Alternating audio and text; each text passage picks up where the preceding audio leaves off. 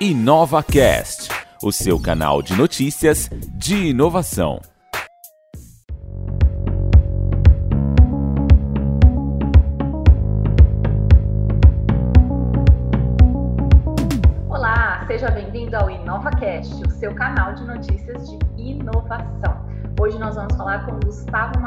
Ele é, é criador do Laboratório de Futuros.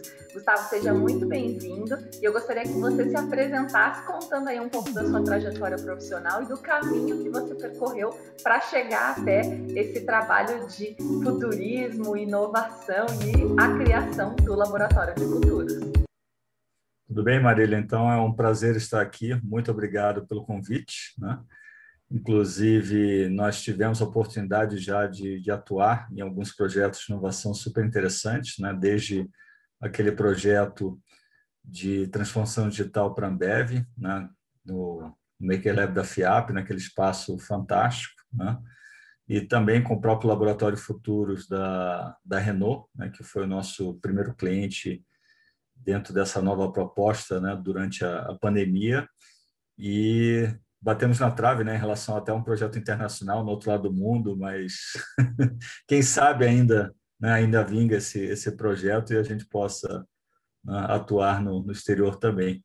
Então, novamente, aí, obrigado pelo convite. Bom, em relação à minha trajetória, Marília, eu iniciei em comunicação, né, em publicidade e propaganda na, na PUC Campinas, no segundo ano da faculdade. As agências publicitárias estavam passando pelo seu processo de transformação digital, substituindo processos manuais né, pela informática na produção do, das peças publicitárias. Né. Mas, então, eu trabalhei de 1990, segundo ano da faculdade, no milênio passado, até 94, com projetos publicitários, projetos de design. Né. Já em 94, eu já me embreiei uh, com uh, tecnologia, passei a atuar com projetos multimídia, CD-ROMs, quiosques multimídia. Em 96, eu comecei a lidar com a internet. Né? Em 98, eu tive a oportunidade de retribuir o que eu tinha aprendido nos, nesses oito anos eh, lecionando. Né? Peguei esse vírus do bem da, da educação. É, no ano 2000, eu dei entrada no meu processo de migração para o Canadá, em 2002, eu fui para lá e, vi, e, fiquei até 2010. Em 2008, eu conheci o Design Thinking. Né? Me apaixonei pela metodologia e, a partir daí, eu mudei de carreira. Né? Passei a atuar com projetos, eh, com treinamentos e, e, e, projetos voltados à inovação e empreendedorismo. Né? Então, já voltei em 2010 em uma nova, uma nova carreira. Então, é um pouquinho né, do que eu é, da minha trajetória. Em relação ao futurismo propriamente dito, né, é, em 2015, eu conheci a Rosa Alegria, e ela é a grande é, pioneira né, desse, desse tema aqui no Brasil, apesar que futurismo é um tema pop, né, pra, é um termo pop para para essa metodologia que no mercado americano é o foresight estratégico, no mercado de língua latina é a prospectiva, né? Mas é, foi interessante porque eu fui introduzido oficialmente ao futurismo em 2015, mas na verdade eu já tinha um pouco dessa pegada, né? até mesmo aqui no é, você tem o site, esse site do Índio, né, que eu desenvolvi em 1999, é, que, que, envolvia né, tanto a visão do índio, é, um pouco das nossas raízes, misturado com a tecnologia, até ganhei um prêmio em Nova York. É, o meu mestrado né, também no, nos Estados Unidos, ele já envolve esses trabalhos aqui em azul, que estão aqui atrás de mim, mas ele foi calcado em focado em mudança climática, então eu criei uma família de, de letras, Groenlândia 2008, 2025, 2050, 2100, representando mudança climática, né? Então eu já tinha há bastante tempo essa visão de futuros, além de curtir desde criança ficção científica, né, séries e, e filmes. Então, é, acabou tudo isso é, contribuindo né, um pouco para essa, essa minha carreira e para esse laboratório futuros. Muito legal. E como você mesmo colocou, inovação está se tornando aí um tema cada vez mais popular, né? As pessoas, as empresas, de um modo geral, já identificaram a necessidade de inovar. Mas com a pandemia, muita coisa mudou. E eu queria que você uhum. contasse para a gente quais foram as observações que você fez né, de é, o movimento de inovação dentro das empresas antes e depois do início da pandemia. Uhum. Ah, sim, é, a, inovação realmente é, é, algo crítico né, para a sustentabilidade da, da, das empresas. Então, é, em qualquer momento, principalmente durante a pandemia, as empresas que inovaram, que não inovaram, né, elas perderam bonde. Né? Então, o comércio eletrônico, por exemplo, é algo que, que, já existe há décadas, desde a época que eu comecei a atuar com a internet, em 96, né, a gente já falava em, em comércio eletrônico, muitas empresas ainda não tinham a sua presença online, né? então tiveram que correr atrás do, do, prejuízo. As empresas que também estavam postergando a sua transformação digital, que também é um processo pelo qual né, a grande maioria das empresas vai ter que passar, né? seja ela alimento e bebidas, seja qualquer setor, né? as empresas estão passando pelo seu processo de transformação digital. Então, né, muitos projetos que estavam emperrados acabaram surgindo, é, e do lado das pessoas, né, porque eu, eu, da mesma forma que você, né, trabalhamos muito com essa questão da humanização da, das tecnologias, a gente percebeu né, que, que houve né, uma série de desafios, desde a mudança de mindset né, por parte da, das pessoas envolvidas, até mesmo quem trabalhava com inovação, né, é, é, às vezes é, teve um pouco de dificuldade né, por passar por esse processo de mudança e, e adaptação, mas a, a, própria questão aí da adaptação das equipes é, no, ao trabalho remoto, né, contemplando questões de, de comunicação, questões é, de, de, engajamento, né, é, e na, na ponta, né, na ponta mesmo de implementação de, de, projetos, né, a gente tem percebido também que diversas indústrias estão com problemas em relação à cadeia de suprimentos. Então, se a gente pega, por exemplo, em tecnologia, o mercado de, de microprocessadores, de chips, né? tem havido aí uma escassez, então isso tem impactado em inovações e, e lançamentos de novos produtos da Apple, os próprios carros da Tesla, até houve um fato curioso alguns dias atrás, né, é, bem recente, de um lutador de MMA, né, que ele é, chamou para briga o Elon Musk, porque ele adquiriu um, um Tesla para a esposa já há seis meses atrás, e até agora né, o carro não, não, chegou às mãos dele, e parece que agora, recentemente, ontem, o Elon Musk ofereceu um modelo mais simples, é, emprestado, né, como empréstimo, enquanto não chega né, esse modelo mais sofisticado para a esposa desse lutador de MMA. Então parece que ele aceitou essa essa solução né, temporária nesse nesse momento de, de pandemia. Né? Então, mas são são diversos desafios, né? Seja por parte das pessoas, seja de ordem tecnológica, seja de ordem logística, né? É, é realmente não tem sido fácil para ninguém, né? seja pequena ou média empresa, corporação, startup, né? Sem dúvida. E aí, dentro desse contexto, a palavra de ordem é reinventar. Né? E aí, a partir disso, eu queria que você contasse um pouco de como surgiu a ideia do Laboratório de Futuros. Perfeito. Uh, então, é, o que aconteceu foi, como eu havia comentado anteriormente, em relação à minha trajetória, né? Eu conhecia a Rosa né, em 2015, e achei interessantíssimo né, essa questão de, é, do futurismo mesmo como, como uma profissão, como uma carreira, como uma metodologia estruturada, né, é, de, não só de antecipação de futuros, mas de cocriação e protagonismo né, de futuros desejáveis e, e preferidos.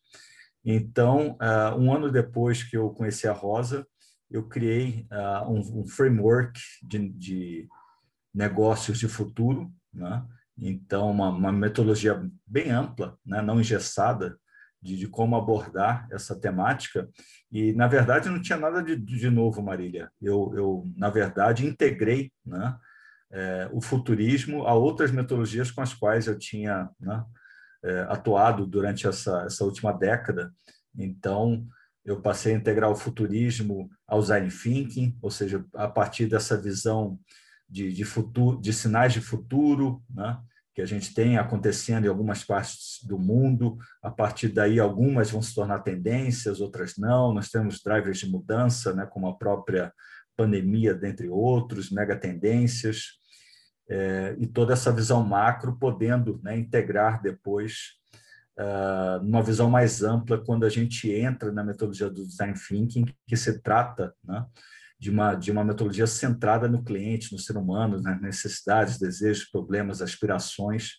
Então, essa visão macro contribui muito, né? até mesmo para a gente ampliar o prazo de validade dos projetos de inovação que estão surgindo né? É, a partir da integração entre essas metodologias. E depois, no momento da prototipação, nós temos o Lean Startup, essa lógica industrial que vem da manufatura enxuta da Toyota, né? e muito utilizado não só por startups, mas também por é, grandes empresas hoje em dia. E no momento da implementação, as metodologias ágeis, né? nos quais a gente tem né? É, também as metodologias ágeis são aplicadas hoje em dia não só né, em desenvolvimento de software, mas também no marketing, no RH, né, é algo que também se popularizou na advocacia, no qual eu estou até participando de um, de um, é, de um treinamento né, voltado a, aos advogados do futuro na, no próximo mês, e, e, assim por diante. Então, ah, foi mais ou menos né, dessa forma que que, que aconteceu né, a partir desse contato com a Rosa, de, de perceber que havia essa metodologia estruturada, depois da criação, né, adaptação do, do para a minha realidade, da integração do futurismo com as outras metodologias com as quais eu tenho lidado em projetos de inovação desde 2008. E como é que o laboratório funciona na prática? Né? Uma vez que a empresa decide adotar o laboratório, o que, que ela pode esperar? Tá. É, na prática, né, a gente geralmente atua com, é, com quatro sessões, com quatro horas de, de, duração. Obviamente que a gente também pode adaptar né, é, para dois dias inteiros, para oito sessões de duas horas, né, para cinco sessões de três horas. Né, isso depende muito da, da organização. Mas nesse modelo tradicional, das, das quatro sessões de quatro horas, nós temos a, a primeira sessão contemplando uma, um kickoff, uma abertura, no qual geralmente o patrocinador né, daquele do Laboratório Futuros, né, o patrocinador dentro da empresa participa. Né? Por exemplo, no caso da Renault, foi um diretor francês, ele fez a abertura do laboratório, falou um pouco das características, né, fez um engajamento com os participantes. Depois a gente tem uma apresentação né, sobre o, os principais conceitos do futurismo, e a partir daí a gente tem uma atividade, né, no qual uh, a gente traz exatamente uma curadoria de, de sinais fracos, o que está acontecendo na indústria da mobilidade urbana, né, no, no, caso aí da, da, da Renault, né, trazendo isso sob a forma de, de, documentos, de artigos, de vídeos, de visões de futuro sob a forma de imagens, né, é, não só aí do carro, mas Hyperloop do Elon Musk né, e outros modais. É, e a partir daí existe esse, esse trabalho né, que acontece, é, no qual os participantes também trazem a, a sua bagagem, né, e isso acontece de uma sessão para a próxima sessão, né, para a segunda sessão, onde eles também podem trazer a sua bagagem própria e, e a partir daí definir né, exatamente quais são os futuros preferidos para a organização, né? nesse caso aí a, a Renault. É, na segunda sessão, a gente tem, é, a gente conclui essa etapa, né?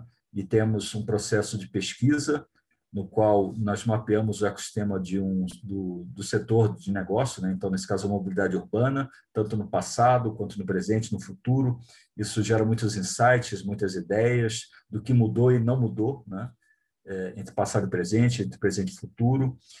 E a partir daí, a gente tem duas imersões, depois dessas duas imersões amplas, né, com visão de mercado, visão do negócio, a gente passa a ter é, duas imersões centradas no cliente. Então, temos a criação das pessoas, que são aqueles perfis típicos de, de, de cliente, né? seja interno, seja é, externo. Né? Então, no caso da Renault, pode ser desde um colaborador, quanto alguém né, da cadeia de valor da, da Renault, ou o próprio cliente final, né, como exemplo. É, depois, a gente dá prosseguimento nessa imersão centrada no cliente, partindo para o mapeamento da jornada daquele cliente, né, no qual a gente vai ter aí a, a experiência, né, com, seja ela positiva, neutra ou negativa, com determinados pontos de contato e atores. Né? Então, se a gente pensa no momento de um atendimento ao cliente, é, uma URA, né? a gente pode colocar no post-it, uma, no post-it digital, né? nesse momento, uma URA, e aí uma experiência negativa, a gente utiliza a cor vermelha do post-it, o cliente eventualmente pode ter uma experiência negativa também com, com tempo de espera, né? com a musiquinha irritante, então cada informação dessa a gente coloca no post-it, mas no momento que ele é, tem um atendimento né, e, com, com a pessoa, né, esse atendimento pode ser extremamente positivo, né? aí a gente trabalha com, com post-it verde. Então, a gente tem exatamente esse processo né, da, da experiência do cliente de forma bastante pontual para sabermos né, quais são os gaps e oportunidades nesse processo. Na terceira sessão, a gente já tem um momento de é, inspiração, no qual a gente faz uma viagem ao futuro. Aí, a partir daí, nós temos é, ficção científica, né? então a gente traz uma série de, de, de, filmes interessantes, que sejam inspiradores, e a gente traz também, Marília, uma série de cases de aplicação atual de tecnologias exponenciais nos mais diversos setores da economia. Né? Então, desde a inteligência artificial, Big Data, internet das coisas, os drones, a impressão 3D, né? e, e, e assim por diante. Então, é, a gente traz esses, esses exemplos né, de forma que, que possa inspirar né, a, a, o cliente na, em cenários análogos né, e adaptação dessas soluções para a sua realidade. E na quarta e última etapa, é, nem todos os participantes fazem parte dessa quarta e última etapa, porque se trata da, da etapa de priorização. Né? Então, nós temos uma equipe mais estratégica, no qual através de, da, de sessões de priorização, é, seja né, pelo critério de investimento necessário, de tempo de implementação, de impacto na experiência do cliente interno e externo. Nós temos como entregáveis né, tanto uma lista priorizada das soluções em uma planilha Excel, né, é, de forma que as equipes ágeis ou squads possam levar à frente os projetos, e nós temos uh, um uh, plano de ação né, escalonado para, por exemplo, naquela visão 2030, o que precisa ser realizado em plano de ação em 2025, e para que aquele plano de ação aconteça, aquela realidade em 2025, o que a gente precisa realizar hoje em 2021. Né?